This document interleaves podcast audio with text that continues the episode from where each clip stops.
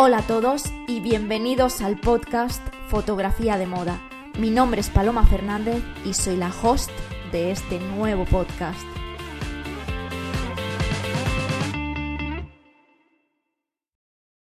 Hola a todos y bienvenidos de nuevo al podcast Fotografía de Moda. Hoy os traigo a Celia Arias. Celia es una estilista de moda y directora creativa española que se encuentra trabajando entre Londres y España. Antes de nada, me gustaría recordaros que todas las notas del podcast las podéis ver alojadas en mi página web que es www.palomafernandez.uk. Quería aprovechar para daros las gracias por la acogida que está teniendo el podcast. No me lo podía imaginar que iba a ser tan pronto y, de esta manera. Así que muchísimas gracias a todos por toda la participación, por los likes, por, los comentarios que hacéis tanto en Instagram como en Evox. Muchísimas gracias. Estoy, vamos, totalmente agradecida. Y bueno, aquí os dejo con la invitada de hoy, Celia Arias. Bienvenida Celia, muchísimas gracias por estar aquí en el podcast de fotografía de moda. Hola Paloma, muchas gracias por invitarme. Por fin, ya estamos, me hubiera gustado un montón hacerlo contigo presencial porque estamos en la misma ciudad, pero bueno, esta es la situación y, y tenemos que estar agradecidas de que por fin lo hemos podido hacer, no pasa nada. Sí, además, bueno, ahora tenemos un poquito más de tiempo, ¿no? Y así que perfecto. Exacto. Así podemos prepararnos lo mejor y tomarnos nuestro tiempo. A ver, Celia, cuéntame un poco sobre ti, hazme una breve introducción de quién eres y lo que haces. Vale, pues me llamo Celia Arias, soy estilista y directora creativa. Nací en Barcelona y crecí en Madrid y llevo trabajando y viviendo en Londres eh, desde hace 18 años. Wow. sí, el tiempo vuela además, no sé si aquí es mm, especialmente, pero vamos, se ha pasado muy, muy rápido. Y nada, pues explicar un poquito de que trabajo entre, como estilista y directora creativa entre los mundos de la moda, de publicidad y con cantantes y artistas musicales. Y lo que requiere mi trabajo, que mucha gente no entiende, incluso mi familia a veces no entiende bien qué es eso del estilismo, y después es diseño, es diseño de vestuario, y crear conceptos, ideas que luego se puedan traducir en imágenes. Súper creativo. Súper creativo, sí. ha costado llegar ahí, como el otro día hablamos un poquito. Sí. Em, porque a veces, muchas veces tienes que hacer, pues, muchas cosas que a lo mejor no te gustan, pero mantener, he intentado mantener mm, mi visión artística, ¿no? Desde trabajos personales y, bueno, hasta llegar a tener un portafolio profesional decente que ahora pueda intentar trabajar en cosas más artísticas.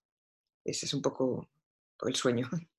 Eh, tengo entendido que, bueno, como llevas 18 años aquí en el Reino Unido, tú estudiaste la carrera em, aquí en, bueno, ¿qué estudiaste? Claro, em, mi trayectoria ha sido un poco, mm, no ha sido una línea recta, por así decirlo. Eh, claro, yo, si te, te, cuento un poquito sobre la trayectoria. Por supuesto.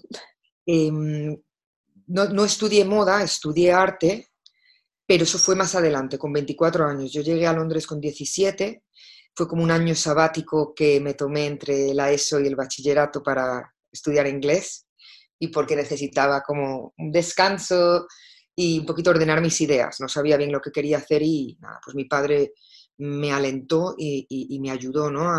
porque el inglés, pues bueno, es importante y desde aquella época era el 2001, o sea, estamos hablando de, pues, no había tanto internet prácticamente y no hablábamos. Las personas en España, pues, hoy en día la gente joven lo, lleva mejor, ¿no? Entonces, vine aquí y nada, hice un año de escuela de inglés, me fascinó Londres, me hice amigos de todas partes del mundo y, entendí que podía hacer un, un, curso de moda que se llama un foundation, que es como de preparación de portafolio, y que luego te podía dar acceso a la universidad. Entonces, claro, yo ahí, sabiendo que yo ya quería hacer moda, me pareció imposible como volver a España a hacer dos años de bachillerato y luego intentar encontrar una escuela allí y ya pues pues me quedé, ya cumplí 18 y ya un poco hice lo que quise. Y, nada, hice ese año, eh, mm, un año de preparación, pero luego no sabía bien si quería hacer diseño. Y entonces em, encontré una tienda de una diseñadora que hace trajes de espectáculos y le pregunté si podía hacer como una, ¿cómo se diría? Eh, una, de aprendiz de ella, ¿no? Un, internship, como de becaria. Y me pasé un año trabajando en bares y restaurantes y haciendo un día a la semana para ella. Y ella, con ella aprendí mucho a coser, a, mm, hacer muchos tocados, a hacer muchos accesorios y cosas muy espectaculares, la verdad. Eh. Es una marca que se llama Pranksta Costumiers, que siguen haciendo cosas pues para eventos y, y para shows. Y a partir de ahí, pues trabajé para él, ya me luego me contrató y trabajé un par de años. Y esos son los primeros par de años que estuve en Londres, estuve desarrollando mi portafolio de estilismo, haciendo tests, trabajando con equipos y combinando eh, el trabajar cosiendo para ella y haciendo mm, mi empezando mi portafolio mientras, mientras eh, trabajaba en restaurantes también y bares y bueno, combinando las dos cosas. Y el, con 24 años decidí, como no había estudiado mucho, realmente yo solo tenía la ESO, me sentía, me sentía que necesitaba desarrollarme académicamente y fue cuando decidí estudiar. Eh, y decidí estudiar arte porque mm, como me parecía que podía profundizar más y, y bueno, tomé esa decisión en ese momento. Mm, también estaba como, llevaba varios años haciendo cosas de moda y quería profundizar. Pues, pues em, ahí fue donde dejé todo, más o menos, y, y me dediqué al arte. Y después de eso estuve haciendo esculturas textiles y empecé una marca de moda, de streetwear, mm, que hacía diseño textil y lo aplicaba como accesorios y gorras, y una marca que se llamaba Lady González, y eso lo hice por cinco años. ¿Y todavía existe o se cerró? Eh, bueno, existe, la llevo con un socio, y, pero vamos, estamos, la, la, llevo como muy relajada, estamos vendiendo el stock que nos queda porque, ¿qué pasó? Que bueno, contándote todo esto, yo hacía muchas cosas a la vez, porque también el, estilismo siempre lo mantuve un poco, pero viví un par de años en Bristol y me mudé hace tres, cuatro otra vez a Londres y yo entendí y que no se puede hacer, o sea, si no haces una cosa y la haces bien, no llegas a, tener éxito en nada porque las energías ¿no? No, se enfocan y, entonces, bueno, decidí que realmente el estilismo me daba más salidas, puedo viajar con ello y es algo que me apasiona y es interesante que he vuelto a, como he hecho como una vuelta en círculo, a volver a hacer lo que hice al principio cuando llegué, pero me ha dado todas esas experiencias como que ahora las traigo conmigo, ¿no? Sí, como que ahora has madurado todo y ahora tienes clarísimo en dónde, hacia qué enfocarte. Exacto. Entonces, bueno, me, ha costado mis años y mi madurez para darme cuenta de que, tengo que hacer una cosa y hacerla bien. Pero claro, cuando volví a Londres hace 3, 4 años tuve que empezar a asistir, a hacer contactos un poco desde cero y, bueno, ha sido, he trabajado muy duro los, estos últimos años y, he conseguido un poco posicionarme. Pero bueno, ese ha sido, ese ha sido el, viaje, el camino. Em, hablando de todo eso, me comentaste el otro día eh, cuando estuviste asistiendo, porque claro, bueno, nosotras tenemos ya una edad, entonces, eh, ¿cómo llevabas todo eso de asistir? Porque asistirías a gente más joven que tú. Claro, había, mm, o sea, esto habla un poco de los miedos que también hablamos, que lo podemos tocar más tarde, pero para mí, claro, volví a Londres diciendo, bueno, mm, estoy empezando en, mis, en mis 30, principios de mis 30 y sabiendo lo que tenía que hacer, gracias a Dios, porque ya lo había experimentado en el pasado, entendía un poco la fórmula ¿no? de, de, los showrooms y, y, de todo esto, pero, pero claro, dije, tengo que hacerlo por orden ¿no? y, y asistir y gracias a Dios como no tuve que hacer mucha experiencia laboral, pude directamente empezar a asistir personas bastante, posicionadas, editores de moda. Claro, algunos eran más jóvenes que yo, otros, pero bueno, eh, todo se trabaja con humildad. Si tú sabes lo que quieres sacar de ello, ¿no? Pues como ya estaba mucho más enfocada, sabiendo mm, lo que quería, estaba, estuve asistiendo, eh, llegué a asistir mm, Jacob Kay, Tony Blaze, es, gente, pues decimos Vogue Italia, en Wonderland, ¿no? en editores de moda muy grandes, eh, algunos, como, como, comentábamos, más jóvenes, y, y, pero al mismo tiempo siempre haciendo mis propios proyectos y haciendo mis propios shoots para meterle caña a mi portafolio y, ir avanzando, ¿no? Qué bueno. Y sí, y gracias a Dios, bueno, eso me ha dado, he aprendido mucho de, de estos profesionales, de cómo trabajar a, esos niveles ¿no? de producción tan grandes y al mismo tiempo, eh, bueno, sí, mm, he podido eh, dejar de asistir hace un par de años y ya dedicarme a, mi carrera. Pero esto, claro, esto ha sucedido en Londres. Eh, no sé si luego me querías preguntar. Exacto, te iba a empezar a preguntar sobre que sé que últimamente has empezado a trabajar más en España. Eh, se está empezando a conocer allí porque eh, tienes una agencia allí. Estás... Sí. ¿Qué, ha pasado? Que yo mm, hacía más moda y desde hace un par de años empecé a hacer un poco, a, a hacer estilismo para vídeos de música y así he empezado a conocer a directores y a hacer más publicidad. Y a partir de ahí es algo que disfruto mucho, la verdad, trabajar con músicos y, y en audiovisual es algo que la verdad que me siento muy cómoda. Y a partir de ahí me salió mi primer trabajo en España el año pasado. Con, me contactó la productora de Agosto, que está en Barcelona, para trabajar con el director Sergi Castellá, que él trabaja mucho, bueno, él vive en Los Ángeles trabaja entre Los Ángeles y Barcelona, hace un trabajo fenomenal, la verdad, y, fue un placer trabajar con él, me trataron muy bien y, nada, hicimos una publicidad para, para SEAT y otra para Mercado Libre. Y me gustó mucho trabajar en España, me hizo mucha ilusión además mm, ver pues, cómo funcionan las cosas allí. Em, y bueno, a partir de ahí he vuelto a hacer otro trabajo con Agosto este año para un vídeo de música con Rels B y Nati Peluso, una colaboración que hicieron a principios de este año con el director Miguel Angulo en Madrid. Y nada, fue también una experiencia muy buena. Em, y nada, las localizaciones donde disparamos el equipo fue fenomenal, la verdad. Y, y nada, a partir de ahí mm, he conseguido una agencia en, en, España que es Productive, que está en Barcelona, que la lleva Kate Jenner es una chica inglesa que vive en España. Nos hace gracia porque es un poco lo opuesto, ¿no? Ella es inglesa, vive allí, habla en español perfecto y yo vivo aquí, así que nos entendemos de esa manera.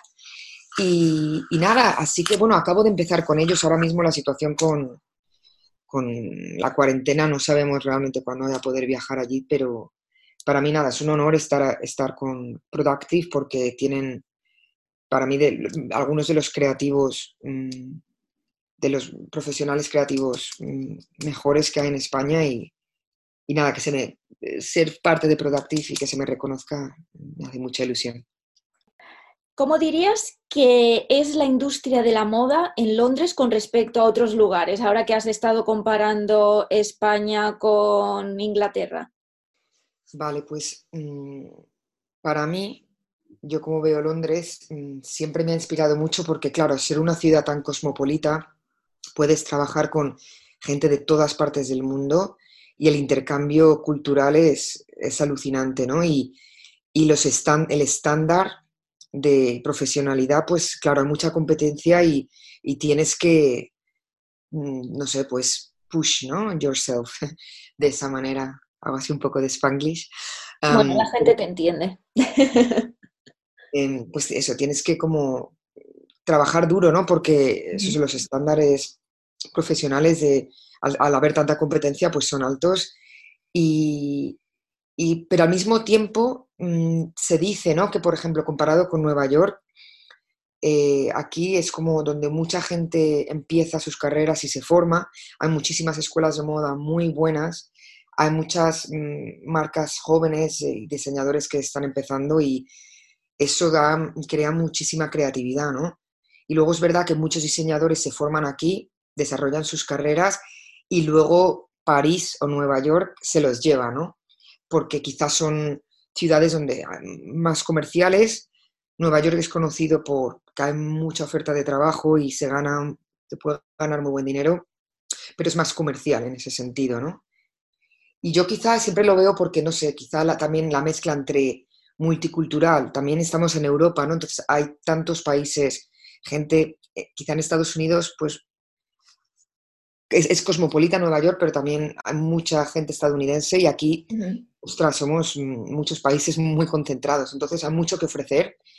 Y, la, luego la cultura británica, musical, de subculturas, no sé, son como muchos ingredientes, ¿no? Que me parece que la, industria de la moda es muy rompedora en ese sentido y, sin tapujos. y, y, bueno, e, esa comparación la haría con Nueva York, luego con, España, por ejemplo, que lo comentábamos un poquito el otro día, mm, a mí, a España me parece que tenemos un potencial artístico increíble, mm, mucha historia de muchos artistas y muy, una riqueza cultural increíble y tenemos mucho gusto. Y eso se ve porque muchos españoles tienen éxito dentro y fuera de España, muchísimos gente que ahora se está haciendo reconocida globalmente, por ejemplo, eh, Diana Kunst y Mauro Morgo eh, como em, artistas audiovisuales y directores. Eh, yo que sé, hay fotógrafos de moda como Coco Capitán, es gente que es muy reconocida fuera. Y, y bueno, lo único que veo que a lo mejor es una pena que en España no se ha invertido tanto en, en la cultura. Como quizá aquí en Inglaterra, en Londres, por ejemplo, es la industria creativa es una de las crecientes economías constantes y como que se reconoce y se le da el valor que, tiene. En el mundo de hoy que vivimos, además de Internet, mm, de mundo de imagen, de crear imágenes y contenido, ¿no? Me da que quizás se debería invertir más. Hablando y diciendo eso, por ejemplo, hay muchas productoras que están haciendo cosas muy buenas en España. Em, vídeos de artistas del pop, de Dua Lipa, Rosalía. Mm, se está creando muy, produciendo muy, buen, muy buenos vídeos y producciones allí, o sea que en ese sentido tampoco podría decir nada. Dirías que más o menos esto está pasando en los últimos años, ¿verdad? Yo creo que en los últimos 10 años, por lo que yo he estado observando, porque yo cuando me vine aquí en el 2001 casi hace 20 años, España yo lo que percibía era muy comercial y por eso nunca me interesó mucho ir a trabajar allí, ¿no? Estaba aquí en Londres mm, aprendiendo y, poco, bueno, pues haciendo mis contactos aquí, pero yo creo que incluso la crisis fue mm. buena en ese sentido porque salió muchísima creatividad desde musical. Las nuevas generaciones yo creo que se dieron cuenta que al final no haces las cosas por dinero, porque no hay dinero, y haces las cosas por pura expresión y porque necesitas, ¿no? Eh, sacar de ti eh, todo eso y, la verdad que para mí fue un, nuevo descubrimiento de todo lo que ha estado pasando y los últimos 10 años eh, ha sido es una, explosión artística, yo creo, en España. Hablemos del trabajo editorial, que es el que, el que es más creativo, versus comercial de moda. Mm. Dime tu experiencia. Vale, pues yo creo que el, trabajo editorial es em, donde uno puede desarrollar su visión y crear como su mundo, ¿no? Por así decirlo, su mundo eh, estético, ya que normalmente esas editoriales no son pagadas, o sea, a menos de que trabajes para revistas mm, comerciales como El o Vogue o bueno, algunas, gracias, ¿no? Algunas de esas revistas a veces tienen presupuestos que prácticamente cubren la producción.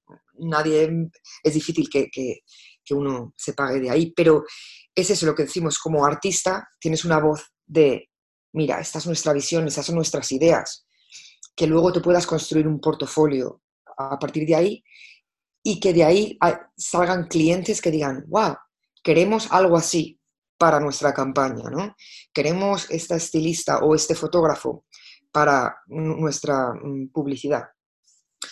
Y claro, ahí normalmente tienes mm, pocas restricciones, tienes muchas libertades con la editorial, pero claro, luego de ahí es el aplicarlo a una publicidad comercial donde te contratan por tu visión, pero te tienes que comprometer con lo que realmente el cliente y la agencia de publicidad quiere.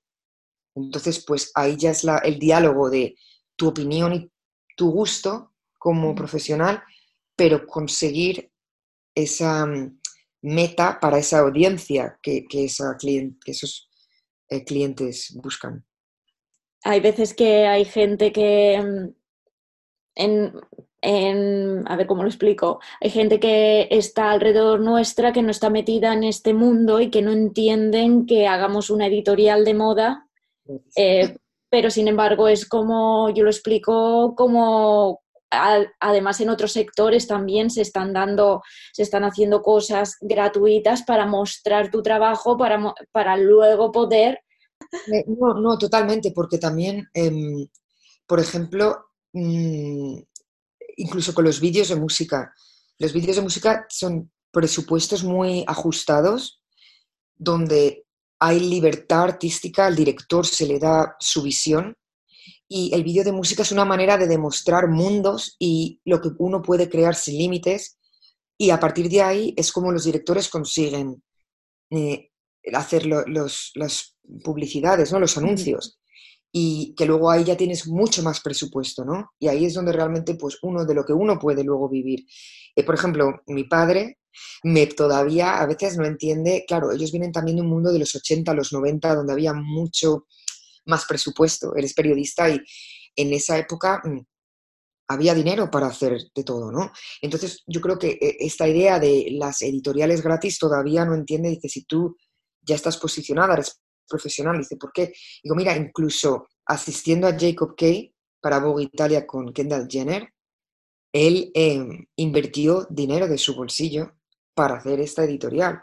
Porque a veces quieres que, es lo que decimos, para seguir subiendo de nivel o, poder decir, ok, he tenido todas estas campañas, pero me apetece, me puedo permitir el invertir en, en una editorial, incluso para poder traer ropa de muchos sitios que él quería, a lo mejor no le daba con ese presupuesto y mm, le merecía la pena poner dinero de su bolsillo para mm, poder hacer ¿no? una editorial que luego mm, resonara, que luego atrajera la atención de potenciales clientes. Sí, es bastante común que los fotógrafos produzcamos algunas de nuestras editoriales a modo de estrategia para luego, claro, posicionarnos. exacto. Em, hablando de todo lo editorial, em, una de las preguntas que quería hacerte era sobre la famosa pull letter. Ahora lo definiremos para la gente que no sepa lo que es. Eh, y sobre la dificultad de encontrar ropa que te gustaría encontrar para una sesión determinada, porque hay veces que dependiendo de la sesión se te piden determinadas marcas cómo es este mundo de los showroom, PR, todo esto. claro, es, es una fórmula y, bueno, claro, para llegar a poder publicar en, revistas más grandes, tienes un poco que empezar con las independientes. Entonces yo, mm, yo creo que, bueno, eh, mi experiencia fue haciendo tests al principio pues con ropa que puedas, vintage, compras, devuelves, o sea, todo el mundo hace esto. Eh, tienes amigos que tienen buena ropa y bueno, vas haciendo sesiones practicando y a medida que tienes mejores fotos puedes ir contactando fotógrafos que, que van publicando. Entonces a partir de ahí, si consigues tu primer pull letter, que significa una revista, digamos en este caso independiente porque estás empezando, dice, ok, mira, somos este equipo, este fotógrafo, esta estilista, tenemos esta idea, ¿no? Hacemos un mood board de, ideas, localización, em, em, ¿no? esencia, poses. Y a partir, esta es la idea que tenemos y si la revista está de acuerdo dice, ok, dispara para nosotros. A partir de ahí te dan un pull letter. El pull letter significa que es una, carta de responsabilidad. La revista está diciendo que tú como estilista, nombre y apellido, te vas a hacer cargo de esta ropa.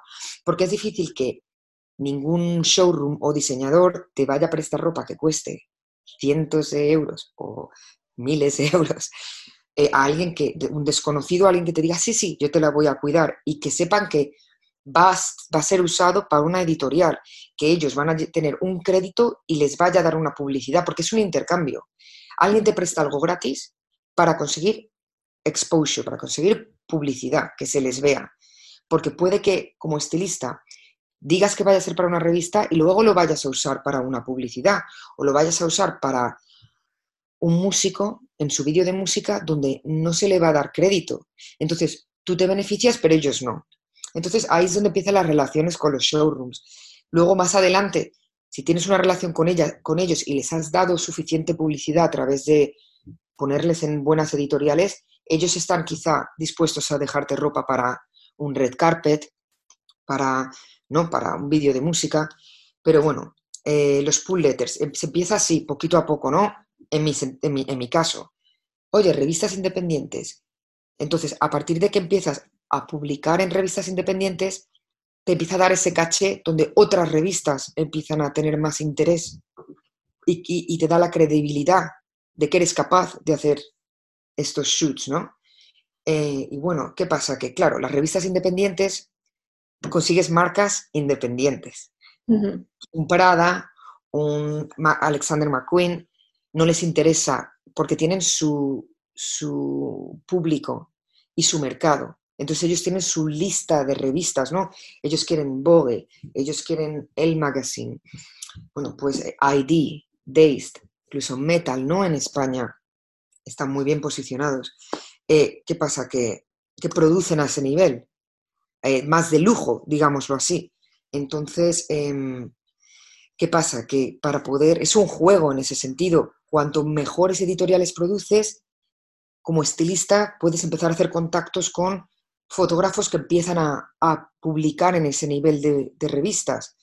Y ahí empiezas también tus relaciones fotógrafo-estilista. Em, Hablando de la relación con el fotógrafo, ¿qué necesitas para que la sesión, no solo para que la sesión vaya genial, sino para que la preparación y todo, porque a veces tú eres la directora de arte, a veces es el fotógrafo el director de arte, eh, evidentemente tenéis que estar los dos eh, como unidos con, una misma idea, pero ¿cuál dirías tú que son, que es lo importante para ti, para tener una buena relación? Claro, em, pues como decías, ¿no? Para, para, poder desarrollar una buena editorial con sentido, porque estamos hablando de 8 a 12 páginas, 8 a 12 looks, que tiene que todo tener un sentido entre ellos. Entonces, para poder desarrollar una buena editorial, claro, tiene que haber esa química entendimiento, ¿no? Entre, y visión mutua. Para llegar ahí, mm, muchas veces pues, eh, se empieza en punto de partida o, hace la creación, em, la dirección de eh, creativa el fotógrafo o el estilista. Mira, punto de partida. He encontrado, me inspira esta película, tengo esta localización. Y ahí se empieza a hacer como un... una lluvia de ideas. Por ejemplo, una lluvia de ideas o, bueno, sí. Exacto, una lluvia de ideas, un brainstorming. Eh, y, ahí se empieza como a desarrollar, mira, estas, estas referencias de moda, estas referencias de luz, estas colecciones, ¿no? Porque ya empiezas a investigar cuál es el mood, qué colecciones ahora, primavera, verano, otoño, invierno, pueden eh, reflejar o, o, el punto de partida puede ser la ropa también. Entonces, yo creo que cuando los, ya el equipo equipo fotógrafo estilista están emocionados y ya entienden cuál es ese mundo que se quiere reflejar, ahí es cuando ya se contacta a la publicación. Y claro, tiene que fluir porque piensa que en un día hay que disparar un montón de situaciones y looks diferentes. Entonces, cuando hay esa comprensión que ya se sabe lo que uno está creando, ahí es cuando todo fluye, ¿no? Qué guay. Em, a ver, porque yo conocí, eh, supe de, tu existencia, porque yo vi unas fotos en Vogue Portugal. Mm. Eh, porque, bueno, yo he trabajado con un maquillador que es Joe Pickering, no sé cómo se pronuncia, y, tú estabas en esa sesión con él. Entonces él me enseñó las fotos incluso antes de que se publicaron diciéndome, mira, tal, no sé qué.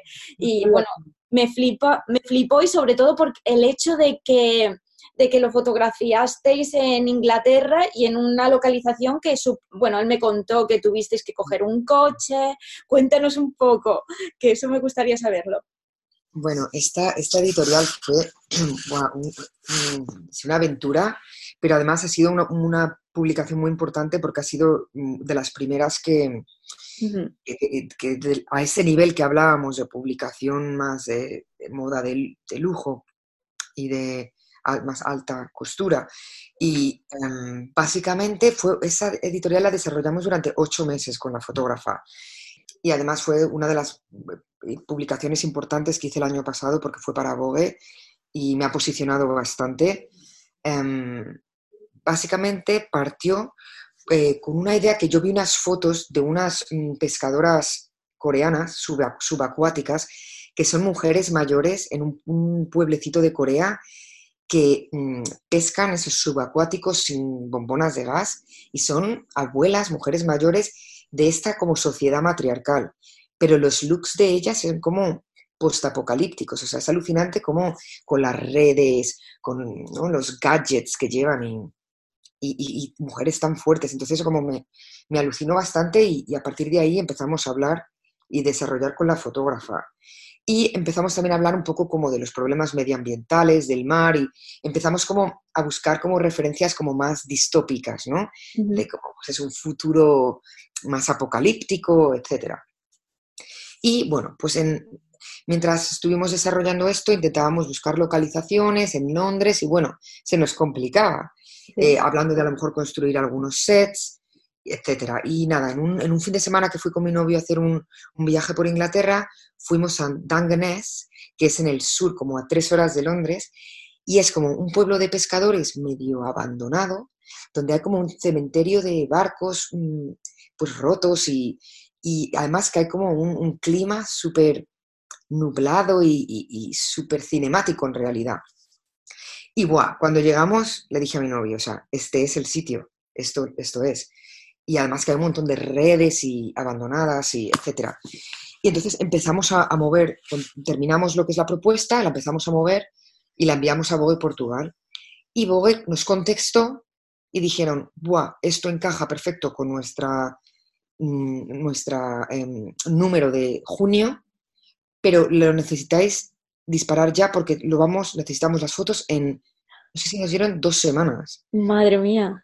Y lo, más fuerte es que yo mm, me, había, me iba a hacer un trabajo para Bacardí en Costa Rica, que fue un trabajo de Bacardí con Major Laser, medio un vídeo de música, medio publicidad, en Costa Rica, que fue un trabajo como que teníamos casi 100 extras, o sea, una locura de preparación y básicamente yo volaba de vuelta 10 horas de Costa Rica, dormía y nos íbamos tres horas en furgoneta tanguenés a disparar porque era el último día que podíamos dispararlo para que llegara al deadline de Vogue Portugal.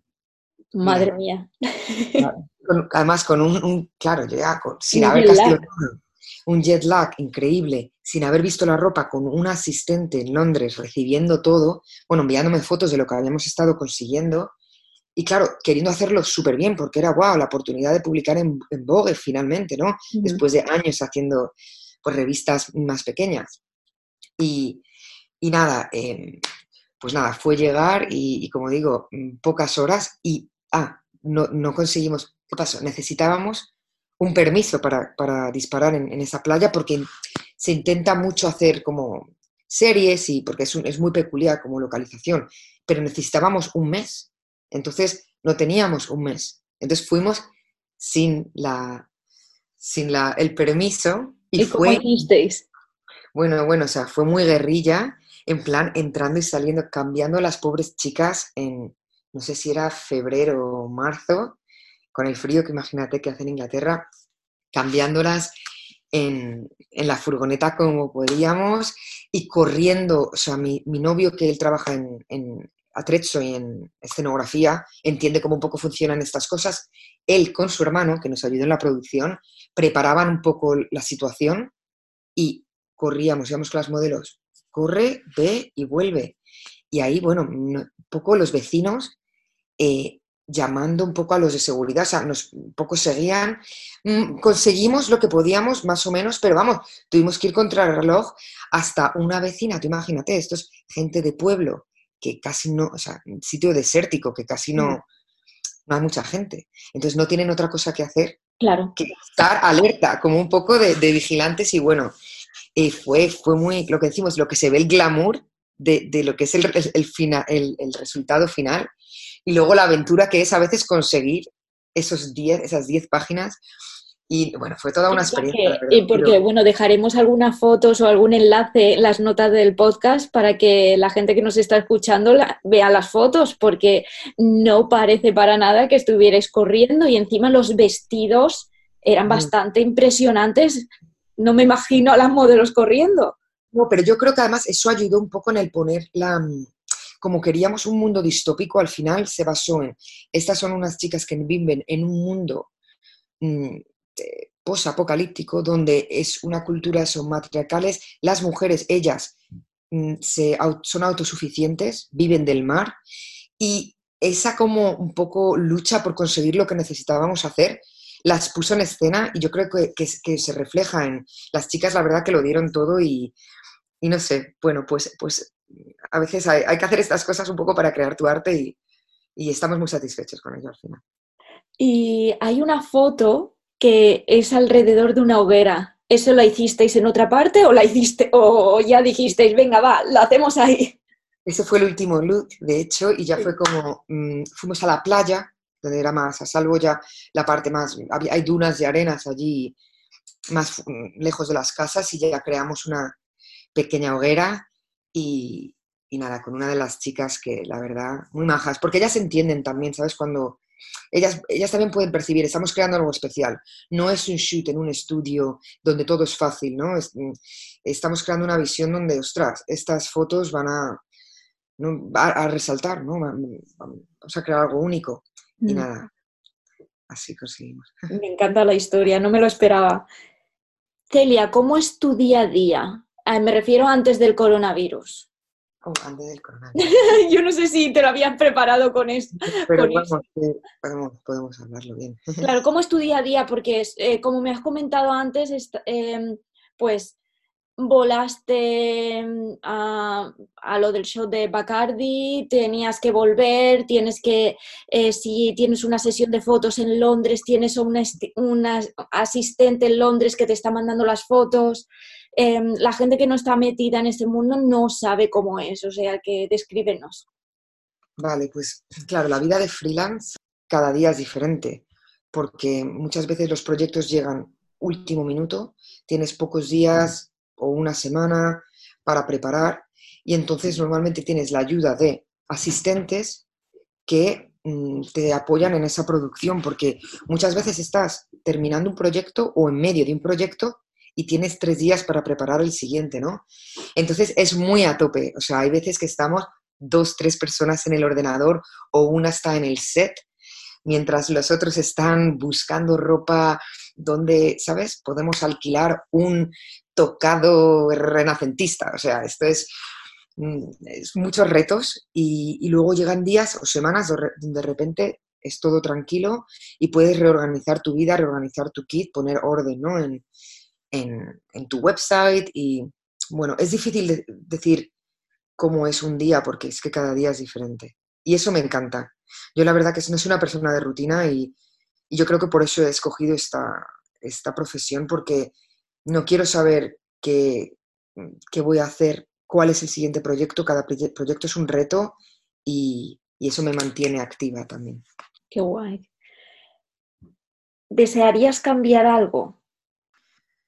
Pues justo ahora con esto de, la cuarentena, eh, me, está, me ha hecho pensar y reflexionar, decir, wow, ¿no? O sea, los niveles de estrés a veces no son sanos, ¿no? Y yo creo que le ha pasado a mucha gente en, muchos sentidos y en, muchas carreras diferentes, que, no sé, quizá, mm, quizá me ha hecho entender que quizá eso, la parte de organización, tener un equipo donde poder delegar más para que no ir tan ahogado, quizá, ¿no? No sé si eso va a ser posible cuando todo vuelva a la normalidad, pero quizá eso cambiaría, que quizá las cosas fueran un poco más progresivas o tener mm, todo un poquito más organizado para que las cosas fluyan y a veces no ir tan estresados.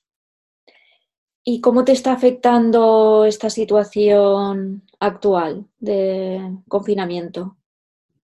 Pues claro, es la incertidumbre de no saber cuándo vamos a poder volver a disparar, porque claro, todas las producciones son muchas personas trabajando juntas en espacios cerrados, mm. no se sabe bien cuándo todo se va a poner en marcha. Y bueno, eso crea, claro, un poquito de, de incertidumbre, pero al mismo tiempo me está ayudando a poder desarrollar más mood boards, ideas, ¿no? Empezar a hacer más, archivar todas estas ideas, a organizar lo que decía, mis kits de voy a salir de aquí súper organizada, súper preparada y estoy empezando a, hacer, a disparar eh, películas así como experimentales con mi chico, que era cosas, era algo que queríamos em, hacer y los dos, la verdad que como él trabaja también en series y cine, no para y, y ostras, tener este espacio no sé cuándo hubiésemos podido hacerlo, así que es genial. Está muy bien que tengas una pareja también creativa que esté metida en el mundo del cine porque como que os retroalimentáis. Mm. Si mm. nos combinamos, de hecho nos hemos dado cuenta de eso, decimos, ostras, es que él hace mm, como diseño de, ¿cómo, ¿cómo, se dice en castellano? Set design, ¿no? Como, creo que él hace escenografía y, y, es muy buen fotógrafo, yo hago la parte de vestuario, dirección creativa y y tenemos buenas cámaras y hemos dicho, ostras, es que juntos y entre nosotros podemos ver a ver qué pasa y es momento de experimentar. Así que estamos ahora manos a la obra. qué genial. Em, ¿Te marcas objetivos? Sí. Es, para mí eso es muy importante, porque decimos, si no, vas un poco a la deriva, ¿no? Con la vida de freelance y listas. Siempre me hago muchas listas, eh, las voy cambiando por prioridad. Si va saliendo algún proyecto nuevo, pues venga, ¿qué es, qué es más importante? Pues cambio de orden. Y esto, ¿no? De, lo que decían en el colegio, ¿no? De, ah, de a corto plazo, a largo plazo, pues realmente a mí me, me ayuda mucho. Ahora, ¿qué son los siguientes proyectos? Pero luego, ¿qué quiero luego abarcar en unos años? ¿Hacia dónde estoy apuntando, no? es, creo que es, importante para organizarse. ¿Te frustras si no consigues los objetivos que te estás marcando? Sí, soy la verdad que eso, soy muy hiperactiva y a veces no em, mi pareja me ayuda en esto un poco a focalizar porque intento abarcar demasiado y, no se puede y no se hacen las cosas bien. Entonces, eso yo creo que también la, madurez ayuda, ¿no? Cuando a medida que va pasando el tiempo, pues te vas, eh, te vas dando cuenta que poquito a poco y buena letra. bueno, Celia, hablemos un poco sobre los miedos que me has hablado antes, sobre asistir a personas más jóvenes que tú y todo eso. Mm. Miedos, sí. Mira, esto de, de asistir a personas más jóvenes que yo, mira, al final uno se da cuenta que los miedos están ahí y hay que atravesarlos. incluso esto de la entrevista, ¿no? A veces, incluso entrevistas de trabajo, son cosas que, oh Dios mío, lo mejor para quitárselos de, en medio es pasar por ellos.